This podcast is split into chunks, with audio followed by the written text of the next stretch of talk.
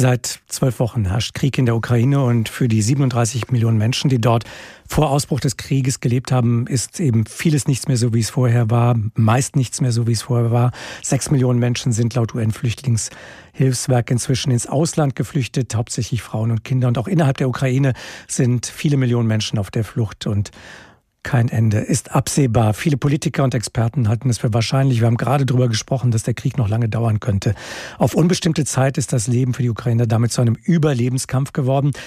Was das für die Kinder im Land heißt, darüber habe ich gesprochen mit Christine Kamann vom Kinderhilfswerk der Vereinten Nationen UNICEF. Wir haben Bilder gesehen in den vergangenen Wochen von Kindern, die Tage und Nächte in U-Bahnhöfen oder Bunkern ausharren müssen aus Angst vor den nächsten Bomben- oder Raketenangriffen. Wie können Sie als Organisation mit Ihren Mitarbeitern den Kindern in einem solchen Kriegsgebiet helfen? Ja, erstmal vorweg. Ein Kollege hat neulich gesagt, wo Bomben fallen, hört Kindheit auf. Fest steht ja, dass seit mehr als elf Wochen die Kinder in der Ukraine einen Albtraum erleben.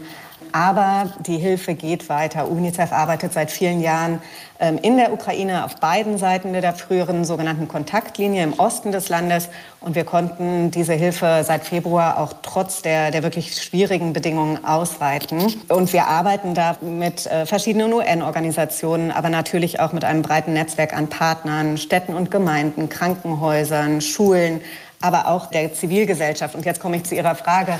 Viele Menschen, viele Kinder und Familien ähm, haben Zuflucht in, in U-Bahn-Stationen gesucht und äh, harren dort seit Wochen aus.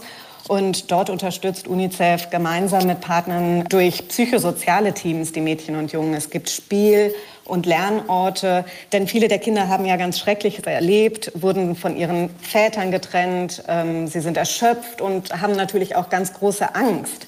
Und an diesen Spielorten finden sie ein wenig Halt, können den Horror der Gewalt, der um sie herum herrscht, für, für einen Moment vergessen, beispielsweise Theater spielen. Und all das ist ganz wichtig, um einen Funken Normalität zu schaffen. Kinder leiden immer unter Kriegen. Ist die Lage der Kinder in der Ukraine eine besondere? Genau wie Sie sagen, Kinder leiden besonders unter dem Krieg ganz gleich wo auf der Welt. Er bringt immer einen schrecklichen Horror für die Kinder mit sich. Ähm, wenn man sich die Zahlen anschaut, allein in den letzten ähm, Monaten sind über 240 Kinder gestorben. Zwei Drittel der Kinder in der Ukraine haben ihr Zuhause verlassen. Häuser, Waisenhäuser, Schulen stehen immer wieder unter Beschuss und anstatt in die Schule zu gehen, müssen die Kinder lernen, wie sie sich irgendwie in Sicherheit bringen und vor Angriffen schützen können. Deswegen, ähm, ein Kollege hat vor kurzem von einem Jungen erzählt, der auf der Flucht aus Mariupol von zwei Schusswunden im Bauch getroffen wurde, als er mit dem Auto gemeinsam mit seiner Familie probiert hat zu fliehen. Er hat überlebt, aber viele weitere Kinder nicht. Und stellen Sie sich vor, was, was macht all dies mit den Kindern? Nun ist es so, dass viele Experten davon ausgehen, dass dieser Krieg noch sehr lange dauern könnte. Was bedeutet das für Ihre Arbeit? Was bedeutet das für die Hilfe für Kinder? Der Krieg ist eine Katastrophe für die Kinder und die UNICEF-Teams tun alles, was in ihrer Macht steht, um, um den Kindern jetzt bestmöglich zu helfen. Aber natürlich, erst wenn keine Bomben mehr fallen, haben sie die Chance, wieder Kind zu sein. In den heftig umkämpften Gebieten fehlt es an allem, an, an, Lebensmitteln, an Medikamenten, an Trinkwasser. Und hier nutzen die Kolleginnen und Kollegen mit mobilen Teams praktisch jede Gelegenheit, um Hilfsgüter zu liefern, zum Beispiel Medikamente oder auch Neugeborenen-Sets, die dann an Gesundheitsstationen gemeinsam mit Partnern weiter verteilt werden. Gleichzeitig ist es natürlich auch wichtig, äh, diese erwähnte psychosoziale Hilfe ähm, aufrechtzuerhalten.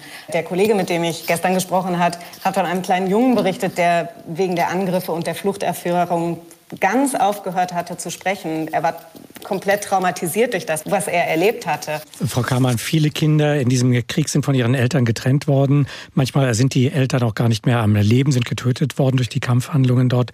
Aber viele Kinder leben in Heimen, Sie hatten es auch vorhin schon erwähnt, die Waisenhäuser. Wie erreichen Sie diese Kinder, die auf sich allein gestellt sind? Diese Kinder sind zahlreichen weiteren Gefahren ausgesetzt, äh, sexueller Ausbeutung, Menschenhandel. Und deswegen ist es ganz wichtig, sie jetzt besonders zu schützen. Ähm, wir arbeiten dort mit den Kinderschutzstellen vor Ort um, um die Kinder womöglich, zum Beispiel die Kinder in den Heimen, die haben oft noch Familien, also dort, wo das möglich ist, sie mit ihren Familien zusammenzubringen oder Alternativen zu finden, damit sie in Sicherheit sind. Es gibt zum Beispiel eine Hotline wo Familien sich registrieren können, die Kinder aufnehmen möchten und die dann geprüft werden. Ähm, aber diese Hotline bietet auch Hilfe, zum Beispiel, wenn, wenn Familien Kindern begegnen, die alleine sind, damit sie wissen, an wen sie sich ähm, wenden können.